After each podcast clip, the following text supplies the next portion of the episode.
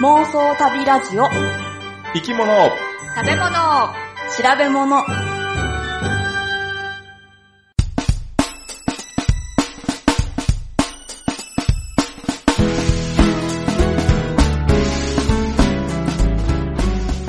この番組は世界中の見てみたい生き物、食べてみたい料理、訪れてみたい国について、なかなかそのチャンスのない3人が調べたことをもとに妄想力を働かせながら語り合うラジオ番組です。毎回生き物を一つテーマとして取り上げて、それにまつわる生き物の話、食の話、旅の話をお送りします。ロケット打ち上げを見てきました、グッチーです。シャンプーとコンディショナーを同時に使い終わることができました。とちこです。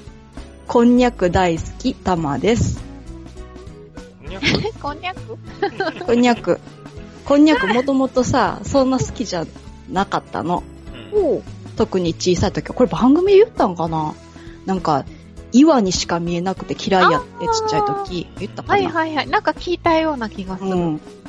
で、まあ大きくなってから岩じゃないぞって気づいて割とマシやったんやけう ど、んでも最近、こんにゃく芋からこんにゃくを作ってさ、おうそれがすっごい美味しくて、うんえ、自分で作ったってことうん、そう、あの、旅行先でやらしてもらってんけど、ほうほう。芋掘りに行って、こう、洗って切ってってやって。うん、おうえ、大いきいんじゃないこんにゃく芋。大きかったよ。それを掘って。うん。へえ。結構大きかったね。あれ何ぐらいの大きさって言ったら野球ボールよりだいぶ大きい感じそれがね、へ全然違うね、美味しさが。ーあー。でも土臭くないんですかいや、土臭いとかはなかったよ。うーん。土。昆布入れたんなん昆布昆布。うんあれ、なんだっけえーこんにゃくのさ、うん。えー黒いつぶつぶってこんにゃくじゃなかったっけこんにゃくこええあ、あ、ごめん、ここんんににゃゃくくじゃない。昆布、昆布。え、昆布がつぶつぶに入ってるんですか え、昆布入れんのえちょっ、とあれはさ、うん皮とかがちょっと残って入っちゃうんじゃないんですかえー、違うの昆布え、なんか、そうういうもんやと思ってたけどな、うん皮とかの部分がちょっと入っててっていう。うん。待ってよ、もううろ覚えやからな。昆 布でぶって、初めて聞いたなもうちが作ったのはもう皮とかも全部取っちゃって、うんで、ミキサーにかけて、うん水と一緒にこう練って、温めながら、はいはい。で、最後型にはめて、途中であれ何入れたんやったかな、えーなん、か科学的な粉を入れてんけど、あれ何やったかな固めるやつね。そうそうそう。うん。はそれ混ぜて入れてで最後にはちゃんとこうこんにゃくがでもつぶつぶはそんなんないよであもー色はこんにゃく色のやつへえー。あれだけどさ、固める薬を入れると、結構すぐ固まってきちゃうことないですか、なんかそれが硬さをどうしますかって聞かれて柔らかめがいいですって言ったらなんか調節はしてくれてんけどこれぐらいでいいですよって言っておでもそしたら最終的にこれは固まらないかもしれないっていう疑惑が出てきちゃってうん。すっごいドキドキしたよ。へえうんででもも最終的にはちゃんと固ー。ま固るまって。柔らかいの美味しそうですよね。し、うん、私もぜ断然なんか柔らかい方がいいな美味しいね。うん、美味しい美味しい。おすすめ。だからもうこんにゃく芋をなんとか育てられないかなと思って 今、調べてるところ。でいいでもすちかょっとプランターでは難しそうじゃないですかうん、まあちょっと知り合いの人の畑の一角を借りてるけど。あーあ、あーやってみてやってみて。もしそう育ったらさ、呼んでくださいうよ。ん私呼ぼうもかこうん、こんにゃく作りに行く。 うんうん。うんうん。で、ポチコさんは、シャンプーとコンディショナーを同時に使い終わった。うん。それ難しいよな、でもな。すごいでしょああのれ結ね構、シャンプーの方が早くないそうですね。早くなくなっちゃう。あのね、コツを見つけたんですよ。まずは、透明のボトルに入ったシャンプーの冷蔵庫。日々調節しろというこそう。毎日、使う前にチェックするんですよ。あ、と。シャンプーがちょっと多いな、とか、 うん、コンディショナーが多いな、とか、そうやって思うだけで、ちゃんと同じように使っていけるんですよ。 いやー、我ながらすごい発見だと思って。ああ、確かに発見としてはね、いろんなとこに応用できそうな気がするしね。そうそう。でも、あんまりないんですよね。透明な容器に入ったシャンプーって。おー、あそっか。そうだから、あの、シャンプーを作ってる会社の人に言いたい。みんな、あの、透明な容器で言ってください。 一応聞くけど、その、両方使い切る目的っていうのはどういうところなんえ、次に、また新しいのが同じセットで使えるじゃないですか。変えたいってことあ、あ、次は別のがいいってことか。そうですね。別のがというか、特に私そんなにシャンプーと、あの、コンディショナーにこだわりがないので、その都度、あの、安くなってるセットを買ってくるだけなんですよ。おだか、ら、だいたい次はもう違うやつになっちゃうんですよね。その時々で安いやつ。ああ、なるほど、なるほすど。ると、どっちかが余っちゃうと、今度新しいのを出しても、なんかバランスが悪いんですよ、なんか。うん、うん、そうかでもさ、そうやったら、はいえっ、と、メーカーとしては、なくなるスピードが違う方が、こう、同じ種類を次買うっていうことになるから、多分、あーその、あ同時になくなるようにはしないんじゃないえー、でも、そんなにたくさん、だってもう買ってあるからさ、同じように、なくなる前提で、もう次は違うの買っちゃったりとかするから。うん特にこだわりがあって、私はもうこれしか使わないわっていう人は、まあ、それでいいんでしょうけど。だからそういう風に持っていくためじゃないの。ああ、あ、そう、そういう策略。策略。ああ、あでも、あの、なんだ、100円ショップで透明な容器置いてるよね。あ、売ってないあ、あ、そうですか。うん多分ああると思う知らないです。うん。ああ、でもそうすると詰め替えなきゃいけないですよそうそうね。私、あの、詰め替えが苦手で。そうだって、絶対こぼしちゃうもん。そんなえ、こぼさないですかめったにこぼれんけどな。え、グッチーさんこぼさずに入れれますか結構ね、あの、の確率で、ちょうど、とめあの、詰め替えの時期に直面するねんけ ど、みんなわざと、その、いや、わからんけど、あの、入れ替えなくなってきたらさ、ちょこっとずつ面白いな。 4人いるからさ、4分の1かなと思いきや、多分2分の1ぐらいにはなってるかなって気がするんだけど、うんみんな調節してんや、それは。で、おいや、父いさんにやろう、やらせようっていう。やでも、入れるのは結構か、最近のやつ簡単よ。ほんまに。うんで、最後まで入れられる。あじゃあ、頑張ってみます。じゃあ、今のやつ取っとけばいいんですね。うん。容器を取っといて、透明の容器を。あーでうん次、詰め替えを買ってきて入れればいいんだ。うん、詰め替えてみよやってみるよ。はい。で、グッティさんは、何え、ロケットですかロケットの打ち上げを見できましたよ。う。へえ、どこでやってたん先日、北海道の、えー南東部にあるのかな大気町っていう、うんえっ、と、いわゆるホリエモンロケットあのあ、はいはいはいは打い。ち上げを見てきたんですけど、おう。うんで、その時にちょっと音声を取ってきたので、おうあの、聞いてもらえますかね。妄想旅ラジオをお聞きの皆さん、こんにちは。グッチーです。私は今、大気町のロケット打ち上げ現場に来ております。と今日は平成29年7月30日なんですが、えー本当は昨日打ち上げる予定だったロケットが今日に延期されたということで、急遽来てみました。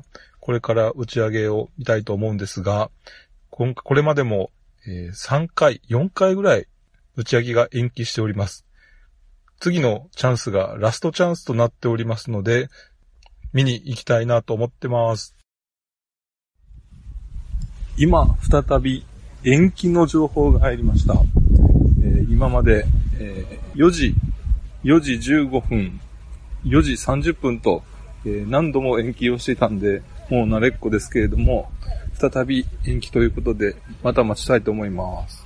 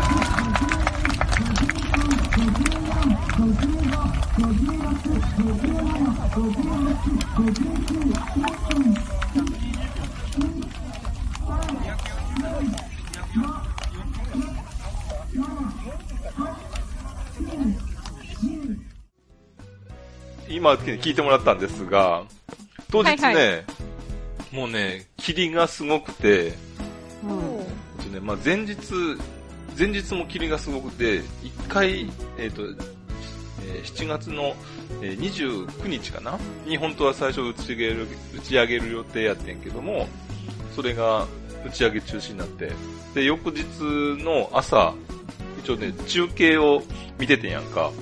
ネット中継。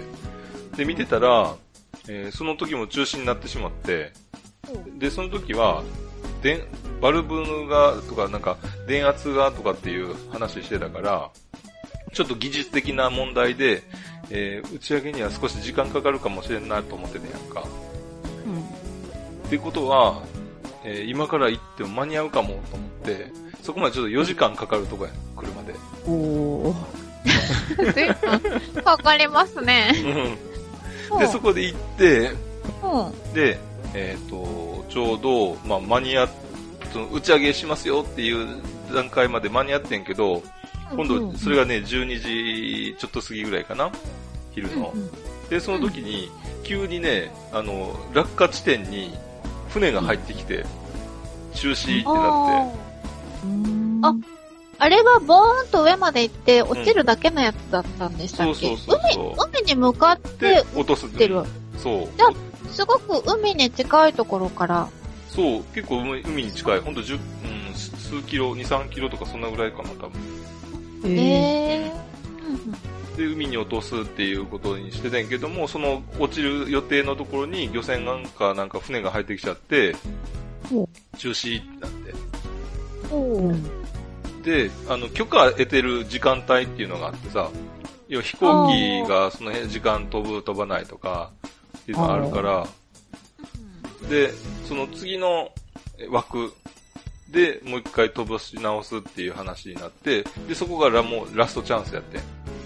おーで、当初4時に上げるって言ってたのが4時15分になって30分になって、で、ようやく31分か32分ぐらいに打ち上げて、うん。で、さっきの音がすごかったんやけど、すごい音でしたよね。うん。で、現場はね、もう、まあ、パブリックビューイングみたいな形で、モニターはあんねうんおーん。で、モニターあって、あ、今点火したっていうのは見えてんけど、うん。その本体は全く、えー1キロ先ぐらいにあんねんけど、見えなくて。あー1 1キロは見えなさそうですね。でも、晴れてたら、ずーっと上まで上がってくのは見えたはずやねんけど、あへーでもあ、れ、ロケットってどのぐらいの大きさなんですか高さね、10メートルぐらい。有名ね。で、まあそんな大きくはない。おー、そうですね。うん。ただね、音だけはすごかった。すごいですうね。ん。そう。だからね、えうん、まあ、実際、あの、行ってみて、ああ、すごい音で迫力があったのはあったから、まあまあ良かったなと思って。ー、4時 間走った海岸そう。そうそう。往復8時間やからな。大変だ。へえー。ね、でもさ、なんかカウントダウンしてたじゃないですかう。んうんで、打ち上げた後にもずっとカウントダウンしてるっていうのは、そどうう。いだう、カウントアップだよね、あれは。あ、あ、そうか、アップかう。ん。ゼロが、要は、点火時間、点火というか打ち上げの発射がゼロで、それまではカウントダウンしていって、あーで、ゼロから今度またカウントアップしていくと、あの、発射から何秒経ったっていう。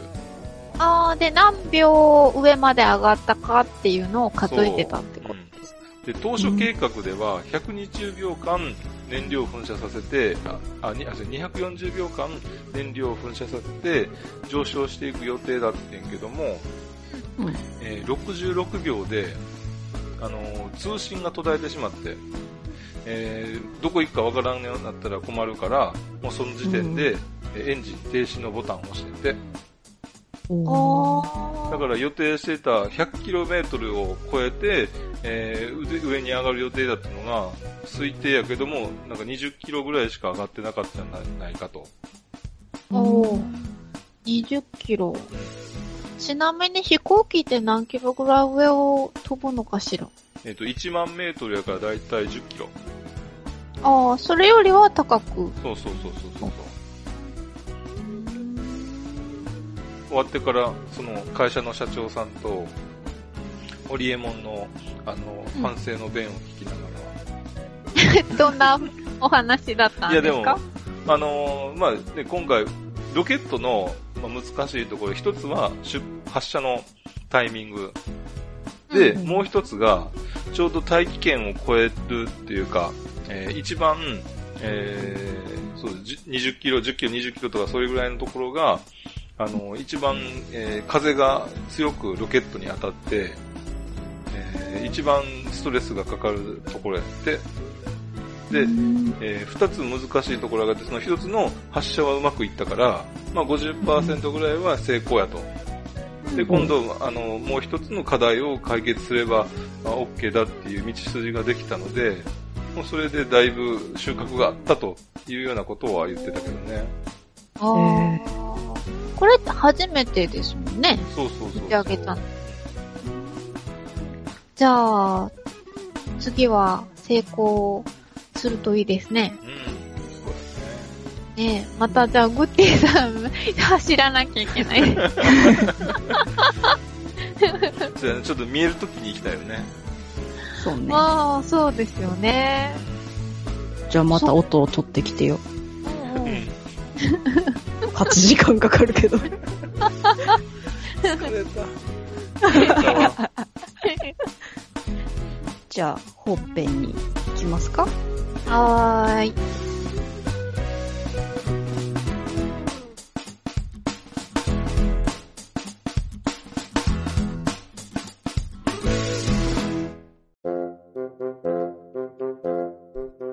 えーじゃあお二人に質問なんですけども、はいはい。えー朝起きて、腕に赤い腫れを見つけます。はい。でそこに、動きの遅い蚊が一匹、えー叩くと血が出てきます。はいはい。そんな時、あなたは何と言いますかあ、蚊に、うんレタ噛まれた。ー。噛ま蚊れたに噛まれたうん。蚊に噛ま噛れたまれた。うん、噛まれた。うん、噛まれ二た人。とも噛まれたうんん今は、うん、噛まれたっていうな。え、ぐっちさんはなんて言うの蚊に、俺も噛まれたやったかなと思うねんけどうん、ただでも、この間ちょっとツイッターでアンケートを取ってんけど、うん。はいはい。えー、蚊に血を吸われることを、なんて言いますかって聞いて、三つ主に、えー選択肢をえー用意してんけど、一つは蚊に刺される。うんで、一つは蚊に噛まれる。うんで、もう一つが蚊に食われる。はああ、食われる。ほうほうほで、えーうん総勢117票の、えー票をいただいたんですが、うんえー一番多かったのが、蚊に食われる。あ。あ、そうなんや。う。うん。ええうん。あのね、うちのお父さんは蚊に食われたって言ってました、そういえば。おへーで、2番目に多かったのが、蚊に刺される。あら。うん。で、うん。蚊に食われるが46%、うん。蚊に刺されるが42%、ええで、蚊に噛まれるがうん。 11%。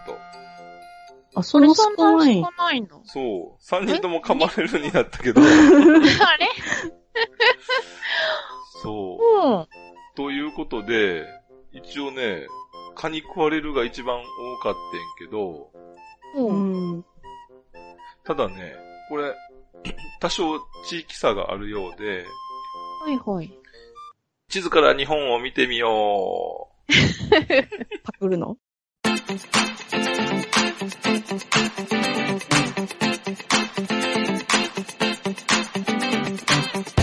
地図から日本を見てみよう。この番組は毎回様々なテーマで作った日本地図をみんなで広げながらあれこれワイワイ話をする番組。う。えっ、と、蚊に食われるっていうのをね、えー言った人が、だいたい東北から、えーうん三陸、えーはい日本海側、あとね、に多くて、あとはまあ、東海から東で多い感じやったかな。東海から東。ほう。で、蚊に噛まれるっていうふうに言われたのが、あ、って言ったのが、えー関西から、えー中国、四国、ほう。このあたりが蚊に噛まれるが多かった。うん。で、蚊に刺されるはほぼ全国区。ほう。なのああ、じゃあ私は結婚し、関西人と結婚したからそうなんだった。だからかな。う、うん ん。かもしれないな。俺も全然頭の中でもごっちゃになってなんて言ってるかなっていう。もうちょっとごっちゃにななんか、る。どれも使うといえば使うんですよね。うん。そう。なんか気にしたこともなかったな。うんということでね、日本の中では、ちょっと東西で少し、えー西に、えーの人は噛まれるが多いかなっていう、というような結果になりました。えっ、と、ツイッターで協力いただいた方、ありがとうございました。でもなんで食われるっていうのが気になりますけどね。うん食べられちゃうわけでもないのに。うんそう実際食べてんのか噛んでんのか吸ってんのか何してんのかね。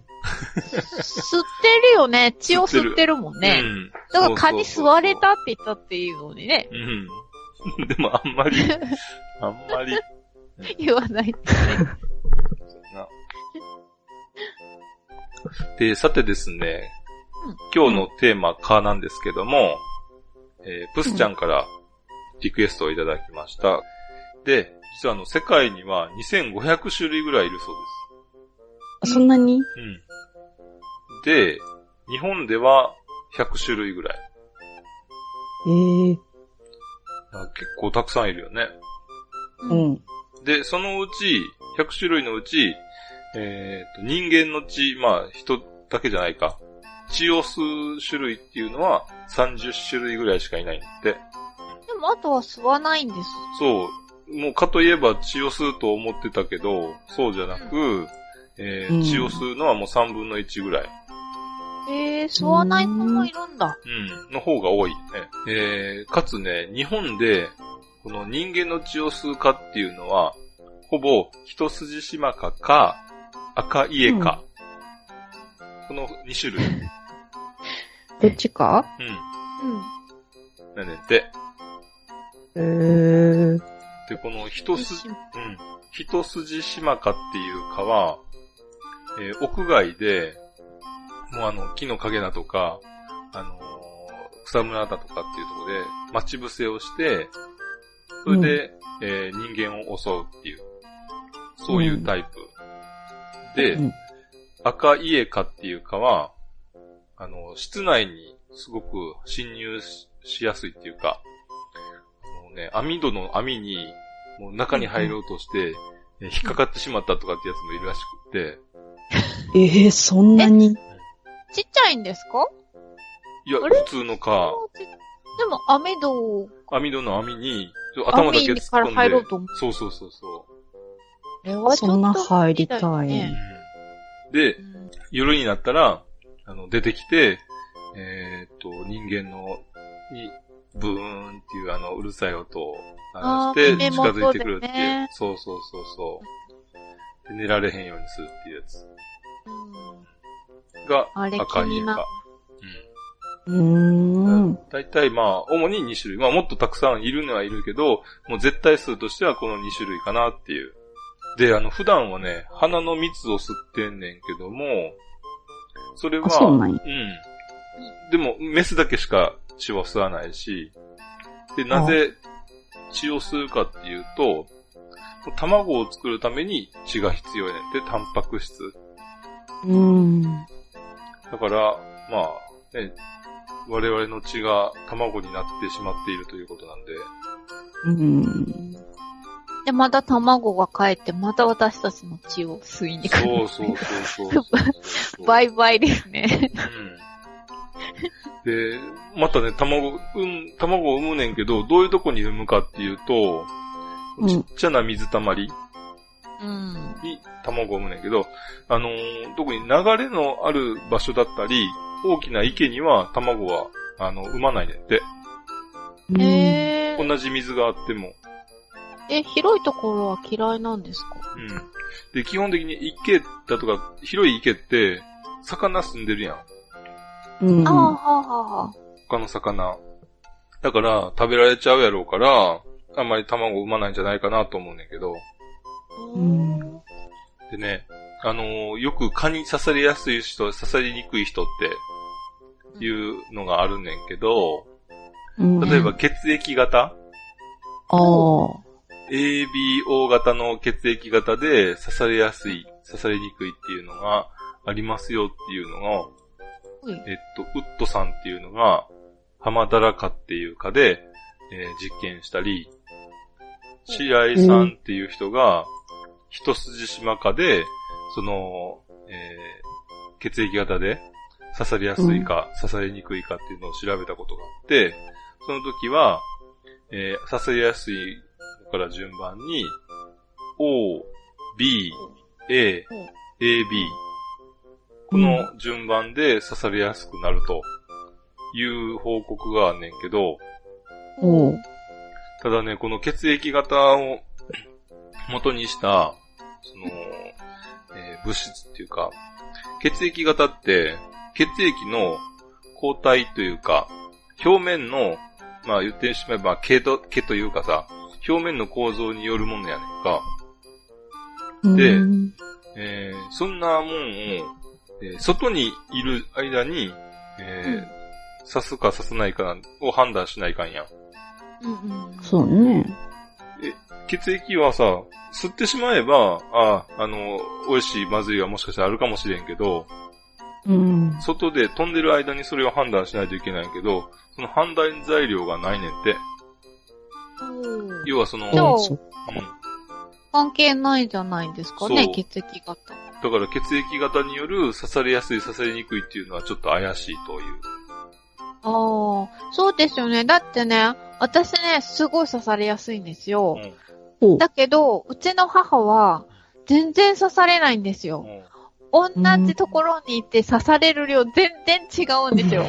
下手したら母は全然刺されてないのに、私もうボッコボコになってるぐらい使うの。で、血液型一緒なんですよ。うんああだ。から血液型関係ないんじゃないかなと思って。で、私は若さだねって言ってんだけ どね。若さもやっぱあんのかな。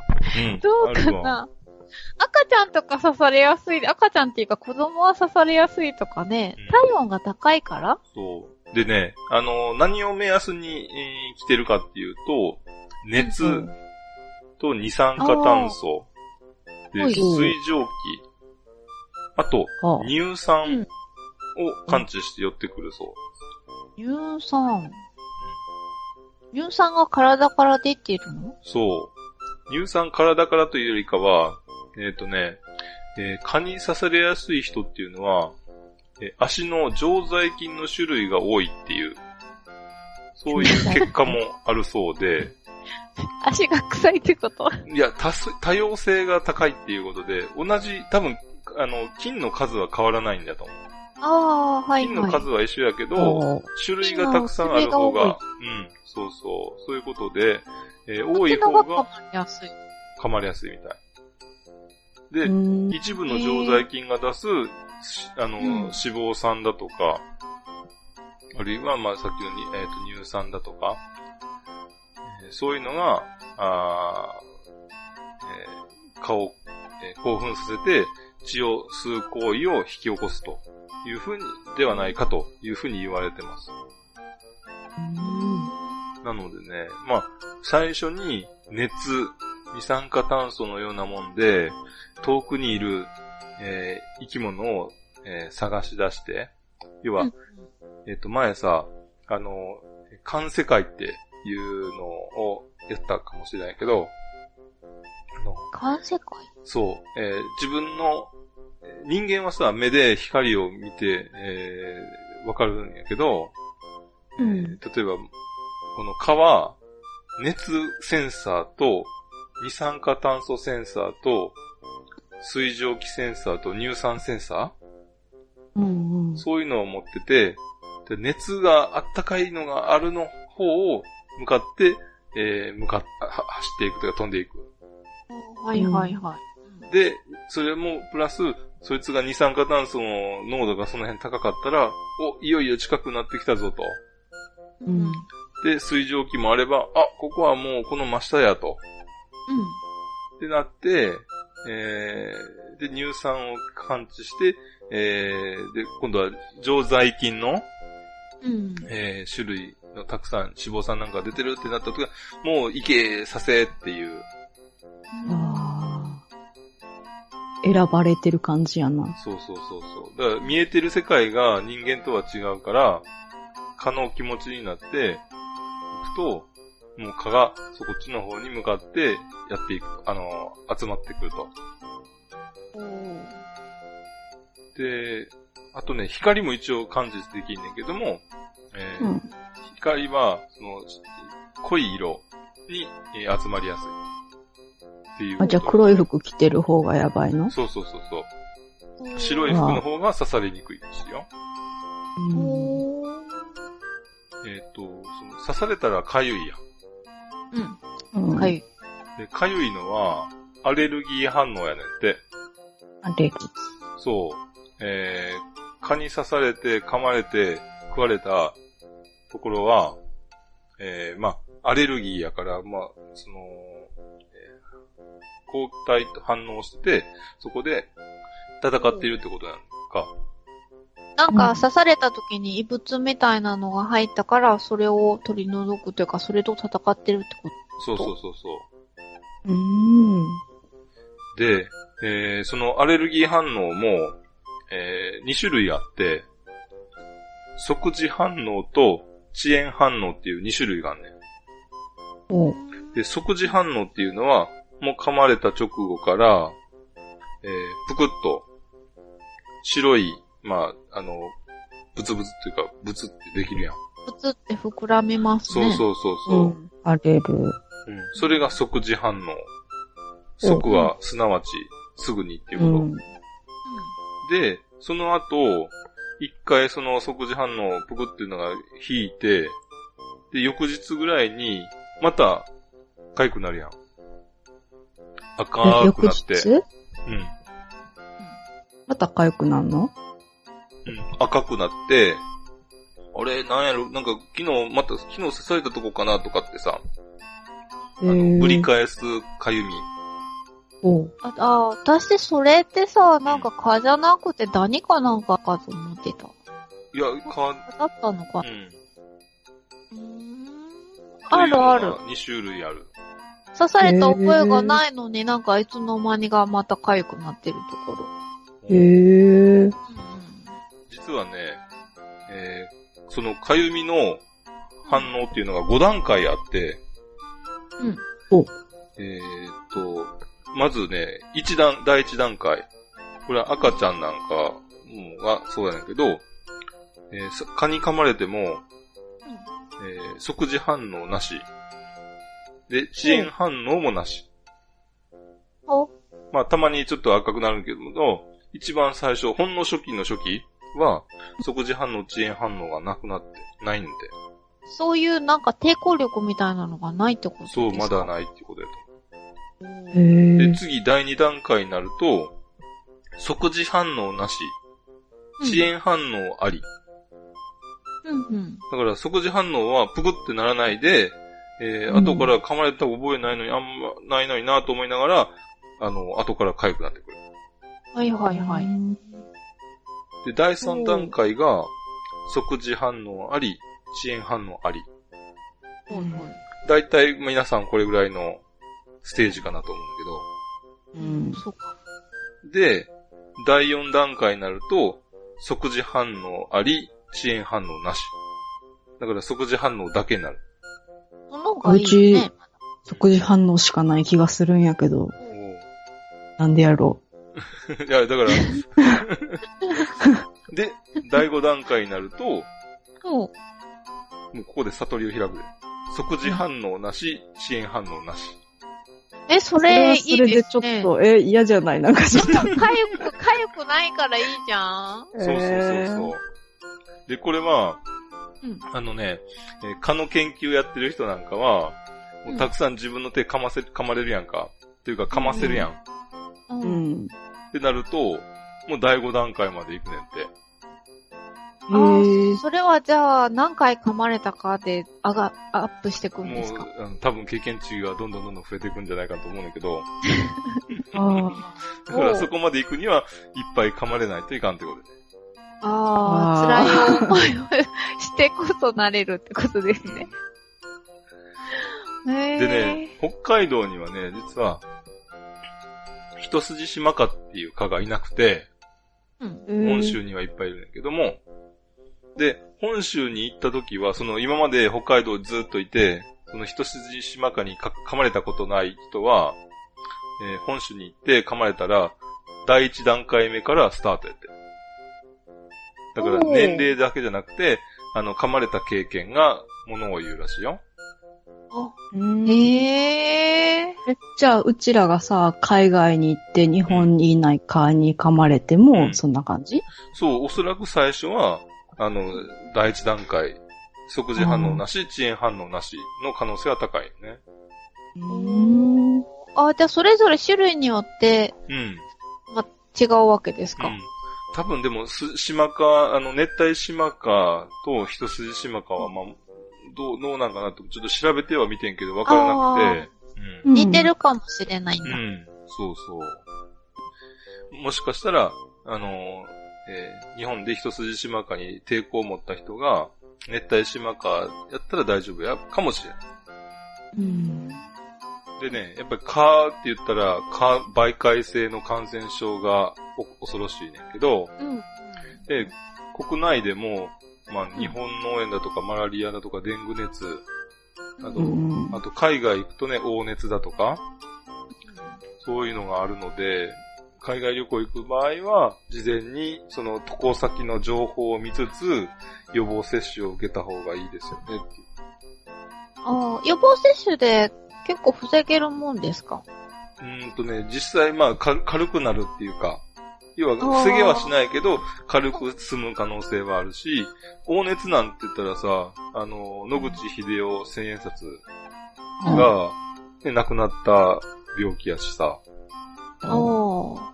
やっぱり人が亡くなる、あんだけ、えー注意してる、お医者さんが注意してても亡くなってしまうっていうぐらいやから、やっぱうりん。ね、事前に、うんまあ、黄熱はアフリカ系かなに多いので、えーっと、できれば、その、えーワクチン打って行った方がいいようん。っていう。で、そういう、それもして、かつ、やっぱり、えーっと、虫除けなんかをああす。ると、いいですよっていう。でね、日本で売っている虫虫除けって、えー結構、まあ、濃度が薄いそうで、ああのー2時間ぐらいしか持たないねんて。聞いたことある。だから、現地で買った方がいいっうん、うて。ん。現地で買うやつは、まあちょっと濃度が高くて、4時間、6時間ぐらい持つやつもあるううんん。と、ということですね。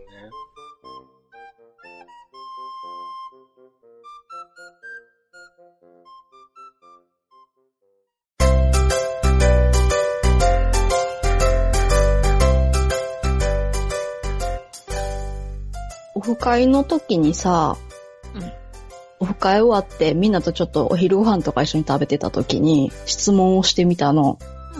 蚊に噛まれたら何を塗りますかって聞いてみたら、金管を塗るっていう人と、うんうんうなこは派の人と、うん。あと一人塩を塗りますっていうすごく変わった人がいたんだけど、えー ええってなったけど。え、塩って効くんですかいや、聞くっていうよりも、なんか気持ち的に聞くぐらいの感じみたいやったけど。へえー。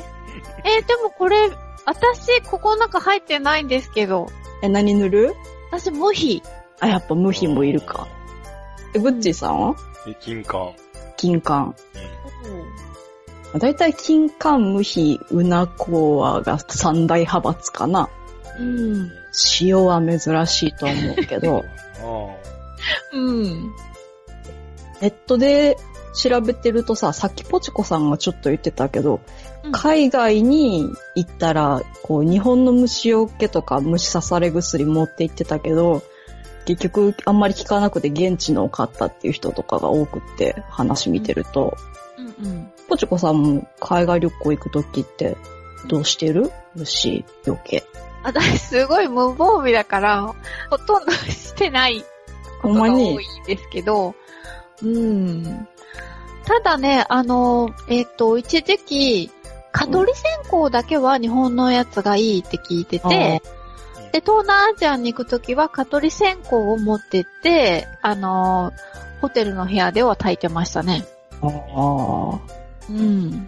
プッチーさんは海外行くときに虫よけって持って行ったことあるないわ。ない。買うんやったら、やっぱり現地ので買うしかないのかなとも思ってたけど、結構字わからない時もあるやん。そうよ。いざ、いざとなるとそうよ。そうそ、そうう。そういうことで今回は、うん。旅先での蚊の対策にはこれという現地の薬を3つご紹介しようと思います。おーはいめっちゃ役立つやんしたら。ううんん、ただし3つやから、適用される国は3つかなっていうところなんだけど。 まず、1つ目うん。ミャンマーに行きましょう。おおうーまあ、ミャンマーで着いたはいいけど、虫除け解体ってどこに行けばいいかよね。おう市場に行きます、まず。うん。はいはい。市場に行って、チャウピンっていう石の台っていうかな、すずりみたいなものうん。おうと、田中と呼ばれる木の幹を買ってください。あー、田中。田中はい聞いたはこいと。あるね。なんか香りのやつやっ聞いけたそうそう。私、乗ったことありますやよっ。たことあるあれ、ミャンマー行ったからね。うんうん。え、じゃゃあさ、それはさ、自分で吸ったんそれとも吸ってもらったやつ釣った。あの、ホテルに、あうの、んする用に置いてあったんですよ。ご自由にどうぞ。ご自由に へーどうぞって。だから、自分で吸って自分で乗りました。ほんま。はいあれ、ミャンマーの子供とか女性がこう、主にほっぺたとかよく塗ってるよね。鼻筋とか。あと腕とかにも塗るらしいけど。あとね、絵とかも描いてくれたりしますよ。ああ、なんか綺麗なね、ほっぺたのところに葉っぱみたいな形とかの見た。そうそうそう。うんあんなん綺麗に用するね。まあ、その田中の木をシャーピンでこう、するわけよね。それこそ炭をするみたいにちょっと水を加えながら、その木の吸ったパウダーに水を含ませてペースト状にするみたいな。うんうん。まあ、これもともと虫除けのためにっていう感じのものでもなくて、本来はおしゃれのためであったり、日焼け止めとか、あとは、肌にいいから肌荒れ防止に塗ってたり、うん。まあその中で一つ虫除けっていう効果もありますよっていうことなんやけど、うんうん。この田中の木って言って売られてるのは、数種類あるらしいんやけども、えー、だいたいみかん科の木で、なんか調べてもはっきり分かったのは長江みかんっていうのと、あともう一つはね、学名しか分からんかったけど、ヘスペトゥサクレヌラタっていう木。まあ、他にもあと数種類あるみたいやねんけど、その木の幹。だいたい直径、小さかったら5センチ、大きかったら20センチ以上ぐらいになるのを使うと。まあそのいい田中に育つには少なくとも35年かかるとかうん。えいうことらしいから、へーなんか意外とね、大変みたいよ。この田中、だいたい一つ4000から7000チャットだから300円から600円ぐらい。うん。チャッピンはちっちゃいのやったら、えっとね、100円しないぐらいから、普通サイズのやと500円ぐらいかな。ただ結構、意思なわけやから、うん。持って帰ることを考えると、うん。考えないかんよ ね。うんそうだね。確かにホテルに置いてあればやろうかなって感じになるもんうん買って帰るのはね、な。なかなか、あれさ、ねその田中をさ、連れて帰るときさ、あの、え空港で検疫っていうか、あれはしないといかんのかね。ああ、田中どうなんやろな。調べてないけど、とりあえず行かなあかんのちゃうかな。あーそう土はついてないですけどねう、んただの棒切れですからね。ね、力だね。うまあ、一応こう、田中の商品っていうのはすごくいろんなものがあって、市場で売ってるその木の幹っていうのも一つやけど、加工されてもうパウダー状になってるものとか、あとは、田中を使った化粧品ん。うん石鹸とかファンデーションとかもあるし、いろんなのがあるから、まあ、もし持って帰ることを考えて、ちょっとチャウピン買うのは、あれだなと思ったら、そういうところを使ってもいいとは思うけど、ただやっぱり、すりたてと既製品は別物って現地の人がなんか言ってたらしいよ。そうなんだ。やっぱりすりたてを使うのがいいのかな。うーん、なんかね、違うみたい。それわさびみたいな。新鮮さ。なんかよく聞くんだよね。なんか塗るとちょっっと、なんかひんやりするって書いてたけど、すると。そうそう、ひんやりする。あ、するんや、やっぱ。で、時間が経つとカピカピに乾いてき て。なんかでもあのカピカピに乾いちゃって、でもまた汗をかくとまたひんやりしてくれるって書いてたけど。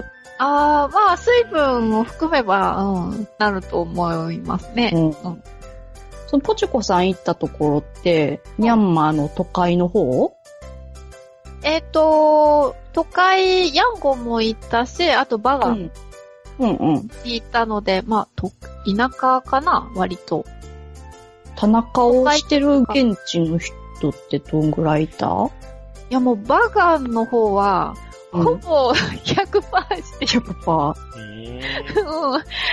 すごいしてるよ。みんなすごいしてると思った。まあ、ヤンゴンはどうやった香港はね、そんなんでもないな。子供とかは知ってるけど、さす。がに20代の、こう、まあ、OL さんっぽいような感じの女性はしてない。あ、やっぱそうなんや。うん。ななんか調べてても、都市部では若い2、30代の女性は田中はせずに化粧をしてるっていう風に書いてたね。う。うんんただその人たちも、大体みんな家ではしてるらしいんやんか。あー。やっぱ外出るときは恥ずかしいっていうか、ちょっとおしゃれにしたいときはしていかないのかな。そうみたい。まあ、だから観光で行ってうん都会に行くと街中ではあんまり見れなくなってくるのかなって感じやね。あーそうかもしれないですね。まあその都会で歩いてる皆さんももしかしたら家ではこう田中を塗ってるのかなって考えるだけでもちょっとね楽しいけど。はい、じゃあ二つ目行きます。はーい。インドネシアに行きましょおうう。インドネシアの人ってうん。まあ虫刺されだけに限らず、うん体のこととか健康のことで気になることがあったら、うんまず頼るのがう、んジャムーっていうインドネシアに古くから伝わってる民間薬イメージとしては漢方薬とかが近いんやけど、うん。自生してるハーブとか木の実とか、その根っことかうんうんを調合して薬にすると。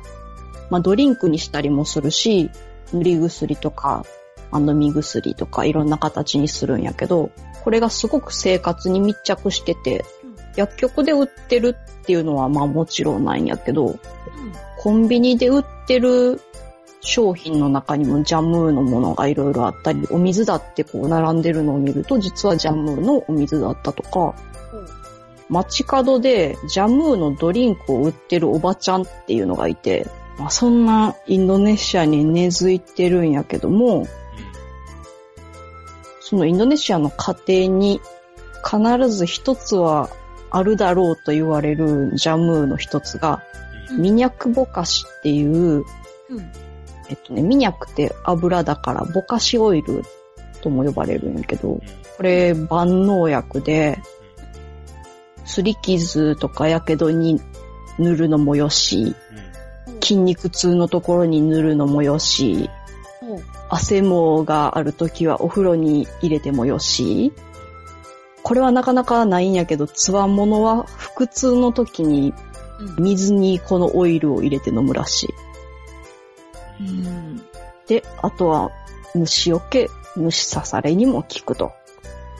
おーまあ、こんだけいろいろ聞くから、まあ、各家庭に一つあるんやろうなって感じやけど、うんうんこれも薬局にもあるし、コンビニにもスーパーにもあるし、お土産として買っていく人も多いから、かなりいろんなところで見るんじゃないかなと思う。へあー。ね、プラスチックの白いボトルに、緑色のラベルで、こう箱に入ってんねんけど、だいたいボカシラブオイルって書いてるか、ミニアックオレスボカシって書いてて、サイズもね、ちっちゃいのから大きいのまであるから、まあこれは好きなサイズ買えるなって感じ。小さいのはだいたい1万5千ルピア、130円ぐらいから。おー、安いんだ。うん。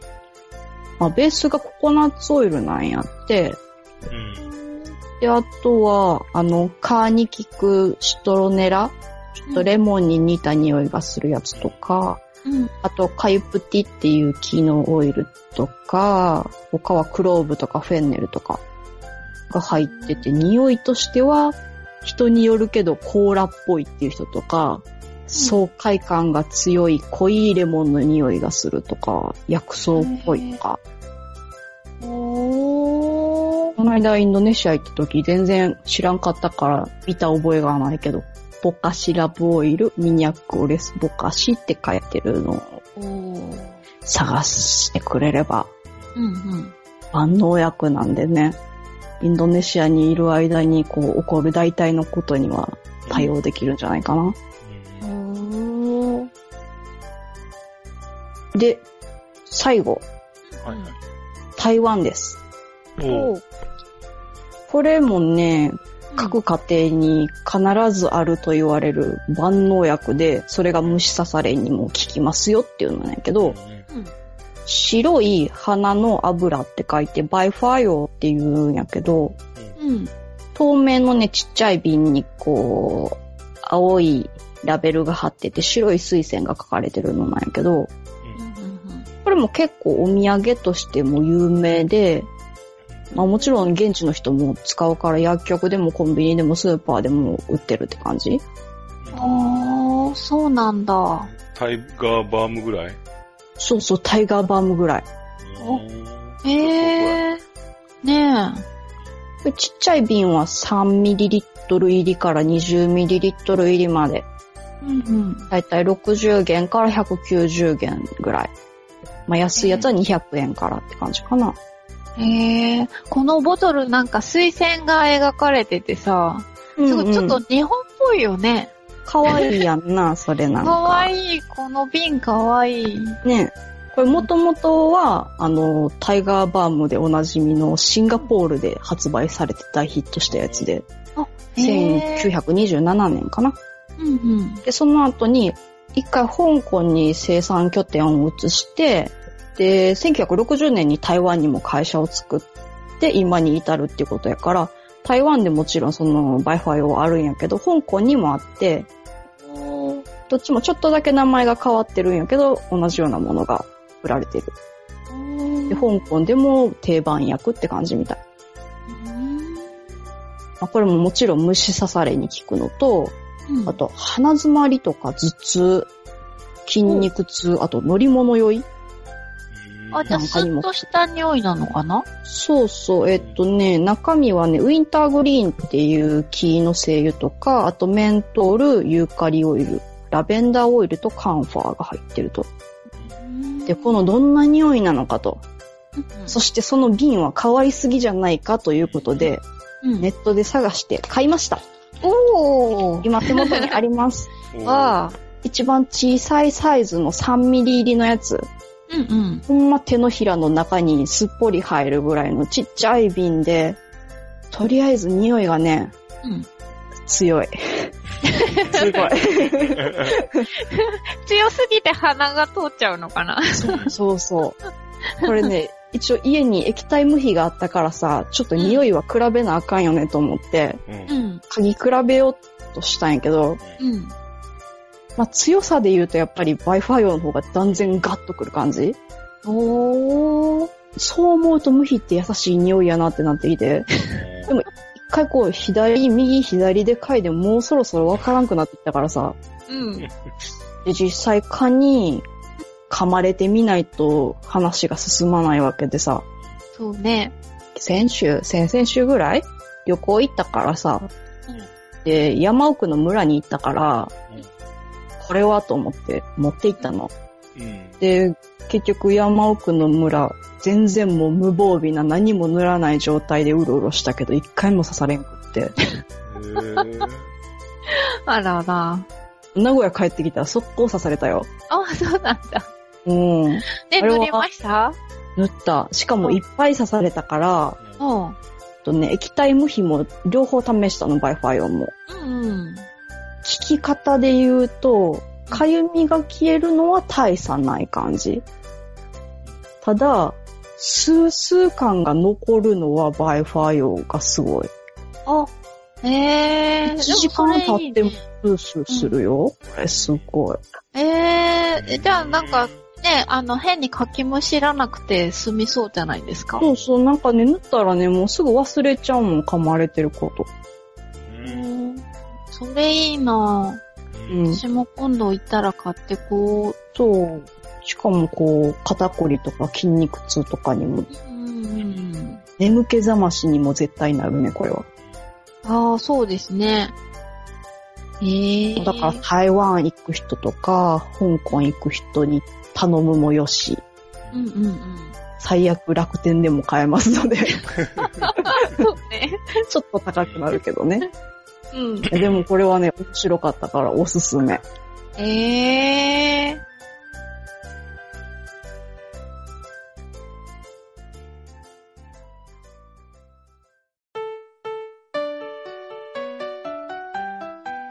えっと、蚊に刺されると痒くなるんですけど、うん食べ物でも痒くなるものがあると思うんですけど、はいどうですかなんか果物食べて痒くなる人とかいるよね。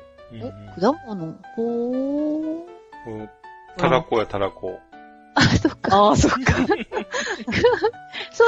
あ、アレルギーだね。でうんも、どっちかっていうとね。うんえ、男で性はも、蚊に刺されるのもアレルギーでしょあ、そっかそっか。うんそうだね。そっか。私はそのアレルギーじゃなくて、食べ物で痒くなるのは、うんあの、山芋あ、はいはああ。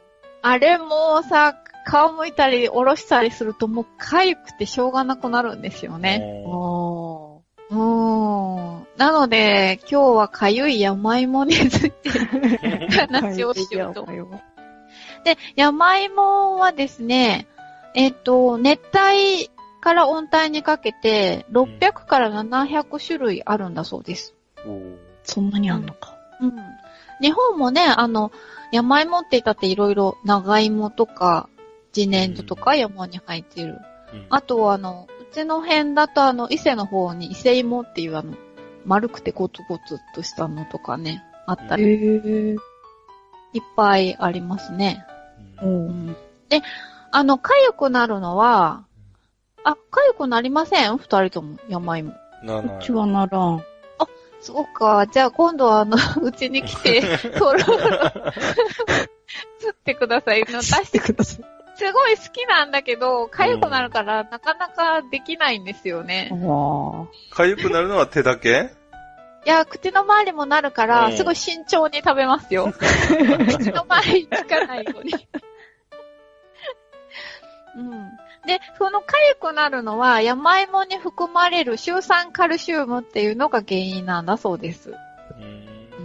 で、これは針状の結晶なので、柔らかい皮膚を傷つけてしまうということだそうです。うんへあーそういうことなんだっや。うん。だけど、酸に弱くて、で、あの、酢水につけると溶けるので、まあ、あの、痒くなったら酢水で洗うといいと言われてます。はい。でもね、もう一旦痒くなったら、もう酢なんかつけても、もうどうしようもない。うん。で、えっ、と、山芋の大きな特徴としては、あの、他の芋類っていうのは、消化悪いから生で食べないですよね。うんああ、そうね。うんそう。でも、あの、山芋類っていうのは、生で食べてもいいわけです。うん。うん。ほら、あの、長芋とかも短冊に切って食べたりしますもんうね、ん生で。うんで、これはなぜかっていうと、えっ、と、山芋の中に消化酵素のアミラーゼがたくさん含まれているから、うんあの、でんぷんを分解してくれるんだそうです。ううんん。うん。消化にいいと。で、たまさんさ、うん。スーパーで山芋とか長芋とか買うことに恥ずかしさを感じたことってありますかえないよ。あれって恥ずかしいことや った。 そうらしいんですよね。え、どういうこ私もと恥ずかしさ感じたことないんですけど、え、なんで あのね、以前、あの、薬膳を習いに行ってたことがあるんですよ。カルチャーセンターに。うんうん。で、その、随分お年の先生が教えてくださったんですけど、まあその先生が言うには、あの、昔から山芋っていうのは、精をつける食べ物っうん。て言われてるんですよね。はいうんで、こう、まあ、昔の女性は、その、山芋を買ってると、まあなんかよその人から、あらまあ奥さん、あの、今日は何、山芋なんて買ってご主人に精つけさせて、どうすんのよみたいなはあ。感じで、あの、まあ言われたり、こそこそ、こ う、そういう噂とかされちゃうから山芋も買えないなんてな。そう、山芋は、だから、こそこそって買うものだったんですって。へえ。なので、もう今の若い人はもうどんどんいやいやいや買ってハレンチなっていう へふうに、そう言ってたんで、へーって私もそう、そんなの初めて聞いたんですけうど。んうん。ということで、今日は、チラミの薬膳と題しまして、 すごく、あの、カルチャースクール的な、表層的な、あの、薄い薬膳とは何かっていうのを紹介したいと思います。はい。はい。よく聞きますよね、薬膳とか薬膳料理とかね。うんうん。で、薬膳っていうのは、あの、中医学、中国医学に基づいた食事療法です。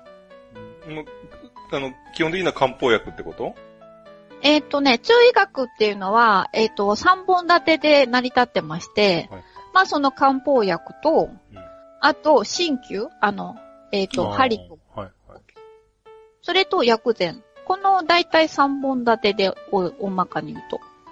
それ全部をまとめて中医学って言うんです。えっ、と、中医学に基づいた、その、治療をするお医者さん、中医師って言うんですけど、それは日本には今はないです。あの、そもそもそういう免許が存在しないので。うんんうん。えねうん。はい。いやいや、わざわざ中中国に行って、えーうん取って帰ってくるっていう人もいないってことね。そう需要がないし。いや、中学に行って取って帰ってきてもいいですけど、うん医療、あのあその医療人行為は、がうん医療行為はできないよね。そう中には日本のお医者さんで、あの、その中医師の免許も持ってて、あのー治療してらっしゃる方もあるかもしれないですけどね。うん。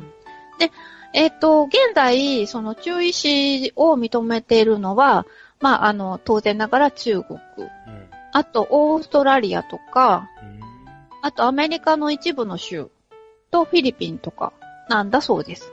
だからそういうところに行けば、そういうお医者さんにかかることはできますね。ううんん。で、この中医学の考えの元になってるのは、約2000年前、紀元前後に書かれた、皇帝台形っていう本なんですよ。うんえっとね、皇帝は黄色い、えー、帝国の帝。うんに、大慶というのは、うちっていう字に、お経の経です。うんうんで、あの、皇帝っていうね、黄色い帝っていうう、中国古代の王様と、それと、6人の、えっ、と、名医、お医者さんとの問答を収めたものです。えーなんか中国ってこういうの多いですね。論語だってね、孔子と弟子の問答集みたいなやつですもんね。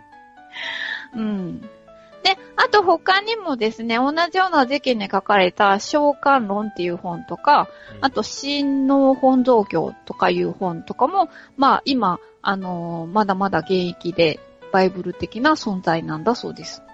うんうんだからすごい昔から続いてるんですね。うんまあ、その中にある一つの薬膳なんですけど、えっと、薬膳と西洋医学的なね、うんあの、栄養学との違いっていうのは、えっと、現代の栄養学っていうのは、食べ物の中のその栄養素を見て、その効能とかを見ますよね。これは、ビタミン C がどんだけ入ってるからうん、ビタミン C はこういう効果があるとか、うんね、ミネラルこんなのが入ってるとか、タンパク質が多いですよとか、なんかそういう風に見ますよね、その中のもので。うんうん。だけど、薬膳っていうのは、そこ、その中身を見るんじゃなくて、もう、あの、山芋なら山芋を っていう感じで、そのほうものを見ます。その食べ物がどういう特性があるかっていうことを見るだけです。で、その食べ物はどんな特性があるかっていうのは、えっ、と、陰陽五行論によって見ることができます。うんえー、まず陰陽なんですけど、陰と陽ですよね。うんまあ体に対して陰と働くか陽と働くかってことなんですけど、あの、陽っていう方は、まあ、活動のエネルギーですよね。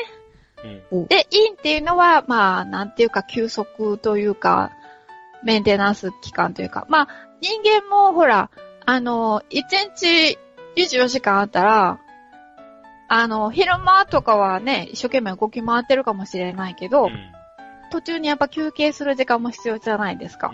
うんね。で、えっ、と、寝たりもするし。うんだから、動き回ってるのに必要な、えっ、と、食べ物が用で、休んだりとか、まあなんか休憩して、とか寝るとかさ、そういうのに必要なのがいい。うんうんじゃあ、晩ご飯は、陰のものを食べる方がいいですかそうかな どうでしょうね。うーん、それはわかりませんけど。あ、そうかな。で、えっと、この陰と陽の強さを5段階に、えっと、分けて並べたのを食性と言って、えー陽から陰に向かって、熱、温、平、涼、寒に分けられます。暑いから冷たいまでね。寒いまでに分けられます。うん。で、あの、暑いっていう方がどっちかというとエネルギーを使う方で、冷たいのはお休みっていう感じのイメージです。うんはい。で、えーっとね、山芋の場合はこれはね、平になります。ちょうど真ん中です。うんおあの、主食になるものは平が多いですね。 まあ、あんまりどっちかに傾くのをたくさん食べるのは良くないですね。うんうん、ということです。で、えっ、と、次に五行論なんですけど、五行論の一つには食味っていうのがあります。味。おー五つの味に分けられます。うんえー、酸っぱい、うん。苦い、甘い、辛い、あとは塩辛い。うんこの5つに分かれます。で、これは実際の味だけじゃなくて、どう働くかっていうのによって分けられてます。うん。あ、じゃあ辛いもんが辛いってわけだけじゃないってこわとだけじゃないっていうことです。味もだけど、働きの方で分けてます。で、山芋の場合は甘いです。おー甘いものの主な作用っていうのは、補気血って言って、エネルギーとか、その需要を供給するっていう働きがあります。うん。まあ、糖分ってことやもんな。そうで炭す水ね。化物ってことやもんな。もう一つ五行論で、その、その食材がどの臓器に作用するかっていうのでも分けられてます。これも5つに分かれます。臓器がね。えっ、と、肝臓、心臓、脾臓、肺、腎臓です。この5つに分けられるんですけうど、ん。えー、山芋が作用を及ぼす臓器は、脾臓と肺と腎臓。あ、一個じゃないんや。うん。一個じゃないんですよ、こっちはね。あの、いろんな臓器に影響を及ぼしますよっていうのもある、あるし、うん一つ、これはこれしかないですよっていうのもあるから、もうその食材によってそれぞれです。うん。で、ちなみに、脾臓っていうのは、脾臓は胃と繋がってるって考えてるので、うん消化吸収とか、あとは元気の元を作るっていう、はい、もの。それから肺は栄養を届けるうん。うんっていう作用が。まあ、主にですけどね。もっと他に細かくありますけど。はいで、あと、腎臓は老廃物を出す働きをするという。こんな大雑把に働きがあります。うん。うん。で、まあ、この陰陽五行っていうのは単独で作用をするんじゃなくて、またこれが相互に関係して影影響し合ってるので。なんか難しいやつでしょ、まあこうこれそうと、なんじですゃよんけんの5つ版みたいなやつそうでし そうそょうそう、あっちもこっちもっていうことでね。だからもう説明しきれないんですけど、うんまあ興味がある人は、よかったらあの自分であの調べて、あの、ガン見して、 見てみてください。あとその、それこそあの、食べるものも、あの、料理なんか、ほら、一種類だけ食べないじゃないですか、大体。うん。組組み合わせますよね。うん。うん。肉じゃがだ。だったらさ、肉に玉ね、あ、違う、じゃがいもに、玉ねぎに肉も入れるしとか、そういう組み合わせみたいなのあるじゃないですうか。んその組み合わせ方っていうのもありますから、それも、あの規則みあたいなの、五行っていうか、それに乗っ取ってってことそれはね、五行じゃなくて、あの、君臣差しっていう、あの、漢方の配合の仕方と同じ、その考え方があるんですよ。まあうんそれも、あの、興味がある人は勉強してくだ さい。はい。で、でですね、季節も五行に分けられるんですよ。うん。おうん。お、でもおかしいですよね。うん。よ、4つの季節でしょ四つの季節だけどう、ん五個うん。に分けます。はい。えっ、と、春とうん夏と、うんから長夏っていう長い夏うんと秋と冬。だから夏だけは二つに分かれてるんですよ。へえ、あ、そうなんや。うん。で、番組が、この番組が配信される頃は、まあ、長夏に入る頃かなっていう感じですよね、きっとね。ううんん。で、その前のからもう夏が続いてるわけですよね。うんで、夏って暑いし、汗かくじゃないですか。うん。うん。だから結構エネルギーを一年のうちでたくさん使う時期なんですよね。うん。で、夏いっぱい使ってきて、で、その次の超過になるともう、そろそろエネルギーが不足してきてるんですよ、うん今はね。うん。夏バテの頃ってことそうです、そうです。うん、で、夏バテになって、だかららといってエネルギーを補給して、うんあの、元気にしようって言っても、うんそれを作り出す脾臓とか胃とかが、もう疲れちゃってるからうん、もう働けないよってなっちゃってるんだそうです。うんこうのん時期だから、そんな時に無理やり、なんか栄養つけるぞとか言って、焼肉とか食べても、うん。あの、まあ、一般的には、あの、あんまり消化してくれないし、あの、まあ、その内臓あんま弱い人だと、もう下痢になっちゃったりとかすると。うん。テストの前に、かとんかつ食ったってあかんってことやんな。 でもそれは違うで しょ。いいんじゃないですかテストの前はとんかつ食べて、勝つぞって気合い入れてくださいよ。うんそれは気合いですから。うん胃もたれしそうやもん。うん。で、えっ、と、で、こんな時にですね、脾臓とか胃袋とかに負担をかけずに需要が取れる食べ物は何か。いや、甘いもそうなんで すよ。来たなぁ。そう来たんですよ、山芋。なへるえそう。そうなんですよ、精をつけますしね。ほど。うん。でもって、あの、自分の中に消化酵素も持ってますからね、。うん消化もとってもいいということです。うんはい。なので、この時期は、あの、山芋がおすすめなんですけど、でももちろんね、あの、何を食べたらいいかっていうのは、体質とか、暮らしてる環境とかみんなそれぞれ違うので、うんうんあのーまあ、何って言い切れないんですよね。まうあ、んあのーカルチャースクールね、1年通ってたんですよ。おーうん。で、勉強してたんですけど、うん最後に先生からもらったアドバイスっていうのが、うん自分の体に聞いてみなさいと。ほう。。何が足りないのか。それが一番ですよっていうことで何それ今今まで習ってきたのは何だったんだって感じですよね。でも食べたいの食べなさいってことやろそう、そういうことです。だから、あの、皆さんもね、あの、自分の体に今何食べたいって聞いて、あの、す食べたがってるものを食べて、で、まあ、あの、元気に、えー、っと、次にやってくる食欲の秋をうん迎えてください。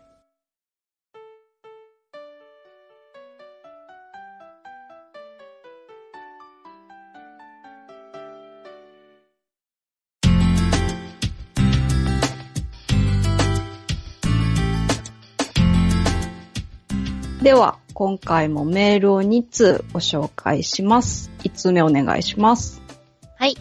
モアノーさんからいただきました。お久しぶりでございます。モアノーです。日本海側には住んでおりません。実は岡山県人なのです。車旅と釣りが大好きなものです。皆さんの旅、生き物、食べ物への取り組み方に感銘して、毎回楽しみながら拝聴いたしております。愛媛県の愛南町に行った時、アオリイカを釣り上げることに成功しました。夜中から朝方までかかっての昇降でしたから、お腹がペコペコでした。コンビニ弁当もどうかなと考えていたので、携帯で近くの食堂を検索したところ、市場食堂というところがヒットしました。行ってみると、漁協の中の小さな職員向け、または漁師のための食堂でした。メニューには、ラーメン、焼き飯といったどこにでもあるメニューが並んでいました。その時、ふと壁に目をやると、手書きで、刺身定食、たたき、たたき定食、たたき定食と書かれていたのでした。たたきはわかるけれども、刺身って何と思い注文したら、カツオのお作りが出てきました。食べてびっくり。今まで食べた中で最も美味しいものに感じました。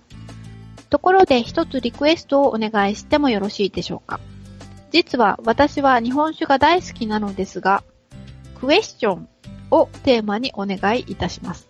いくらかかっても構いませんのでお願いいたします。ということです。ありがとうございます。あありりががととううごござざいいま。ますこれは文字化けでしょう ね。うん多分。なんでしょこうれ予想できるこの文脈から。うーん。でも、カツオの話してるから、カツオなのかなっていう感じなあれやけど、でも日本酒好きっていうところが、そう。うん。おー実は日本酒が大好きなのですが、あほにゃららをテーマ。ななんやろうな。え、でも、これテーマに俺が、あの、調べに行って、えーたくさんお金がかかっても、例えば高知に行ってさ、うん。高知に行って調べ物しても、あの、うん請求はモアノさんに回せばいいってことやんな。そんなシステムやったっいけくらかかっても構いませんっていうこと だから。 請求してくださって構いませんっていうこと うん。じゃあちょっとみんなで豪遊に行くねかい。え。 ポチコさんも。でもこれもしカツオがテーマじゃなかったらうちらが全部払うってことやろえ そうなんかなあ、そうか、テーマ間違ってます。あ、そういうことか。あもう間違ってたらうちらの自腹よ。賭けですね、じゃあうんね。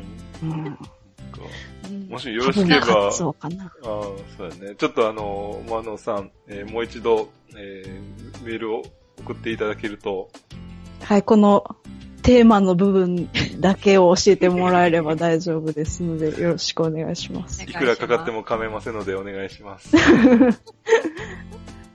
でもいいね、こういうさ、漁港、漁協の中の食堂。うーんあ絶対美味しいのありそうや。うんあ。んそうね。そういうとこ行ったことありますか北海道にもあるよ。なんかね、近くに、うん。漁協の、えーっと、なんだかな、のだとか、あと農協もあるしさ、うーん。たまに、うん、食堂あるよ。農協はどんなものが食べられるんでしょうね。え結じゃが構いもやす、うん、じゃがいもだとか、玉ねぎとか、食べれんの。 うん。あの、トウキビとか。ああ。へえ。私は漁港の方がいいな。うん、漁港。だってお、美味しいお魚がいっぱいありそうですもんね。ねえ、いいね。うん。うんまあね、そうやって、やっぱり地元というか、その、取れたとこで食べるのが一番美味しいよな、多分。そうねですよね。うん。そうそう。うん、私、知り合いに、あの、お魚がすごく取れるところで育った人がいるんですけど、うん。もう、名古屋のお刺身なんか食べられないっていうもんね。うん。やっぱり取れたては違うんでしょうね。ねうん。え、いいね。お魚と日本酒。うん。じゃあ、モアノさん、この答え合わせのメールをよろしくお願いします。はい。よお願ろいししますくお願いします。じゃあ、次のメールお願いします。先日、上野動物園ツアーに参加したものです。あの日は暑い中お疲れ様でした。えーグッチーさんは白熊のようでした。人間にもベルクマの法則は通用するのでしょうかあ、えー出身は北の方ではなかったですね。えーポチコさんと少しお話ができてよかったです。えーラジオを聞いている感じでは同じ世代だと思われますが、イメージしていたのとちょっと違い、えー若くて綺麗な方だなぁと思いました。えー、タマスさんとはあまりお話できなかったけど、また機会があれば参加してみたいですね。えーあの後、動物園近くで世界の料理フェスをやっていたので、寄ってみたら、なんと、コシャリを発見。えーリスナーさんのお一人と、もちろん食べて帰りましたよ。えー昔エジプト旅行で食べてた懐かしの味です。えーグッチーさんからいただいたアリが10匹はがき。えーこちらこそありがとうでした。えーお気に入りのコーナーに飾ってあります。ではまた配信楽しみにしています。ということでありがとうございありがます。とうございました。ありがとうございました。読みましあた、ー読みました。嬉しそうや。まあまあ、お世辞かなっていう気はするけど、あ、そうで すか。いやー、きっとわざ正直わなざ書くってことそは、うそ、そうれ正は。直な気持ちだと思いますよ。 そうよ。はい、今度あの、お会いするときには、ウイローでも持っていきうまわす。ポチコさんすごい綺麗ですよね。う美人でんすよ本ね。当に。なんでもう遅いもん、遅い。いやいやいやいや。いや、私あんまりお話確かにできなかったんやけどね。あの日30人いたけど結構いやお話しっかりできなかった人何人かいたもん。そうですね。うんね結構歩いてると、ちょっとランダムにはなりますよね。あの、こう、着席とかの宴会なんかに比べ、ああ。確実に、まあなんか、自然に、こう、人の移動っていうか、こうんうう、ん交われるって感じはありましたよね。そううんでも途中で全然関係ない人に、こう、自分のグループやと思って話しかけそうになった こと。 確かにね。だって普通の人もいるからね。あれ、この人もかなと思そうそうそう。ありましたね、確かに。 ね、でもあの、コシャリってうん何でしたっけえエジプト料理だあっエジてプ。ト料理。うん。もう食べたことない。聞いたことあるようなと思って、うんそういえば調べようと思って忘れてました。聞いたことしかない。どんなんなんやろうな。うん。エジプトの国民食と呼ばれるぐらい、っていうの、えー親しまれてる食べ物だっていうふうに書いてあったけど、聞いてますね。うん。えーパスタと米だとか豆、乾燥エビ、えー乾燥ひき肉などを細く切った、あーそして混ぜて、えー作った料理やねんって。で、仕上げにトマトソースをかけると。へえ。ミートソースっていうか、まあ、肉の代わりに豆が入ったミートソースみたいな感じかあ、な。でも、ひき肉、お肉乾も燥入のっひてき肉も入ってるから、へえ。ちょっじゃあ豆入りうん。ミートソースそば。でも米って場合もあるんですうね。ん。うーん。うん。もうちょっと想像つかないけど、ねい、い行ってそこで食べればよかったね。ね、あそこでこんなん置いてたんやね。う。うんいん。っぱいやったなんか見に行かなかったからうね。ん。そうそう。へーまあでもまた機会があれば行きたいな。シャリ食べてみたい。食べてみたうい。ん。えー、エジプトなんてなかなか今行けないですもんそうね。ね。そうね。ということで、どうもありがとうござありいがました。とうございましありたが。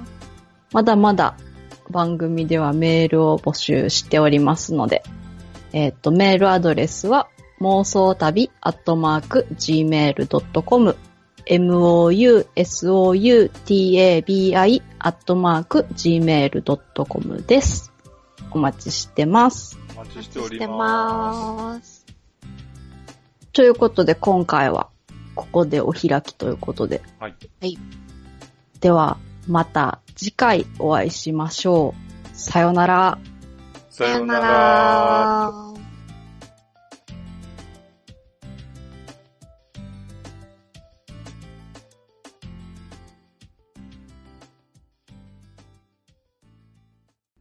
この番組はバックパッカーを応援するたびたびプロジェクトの提供でお送りしました。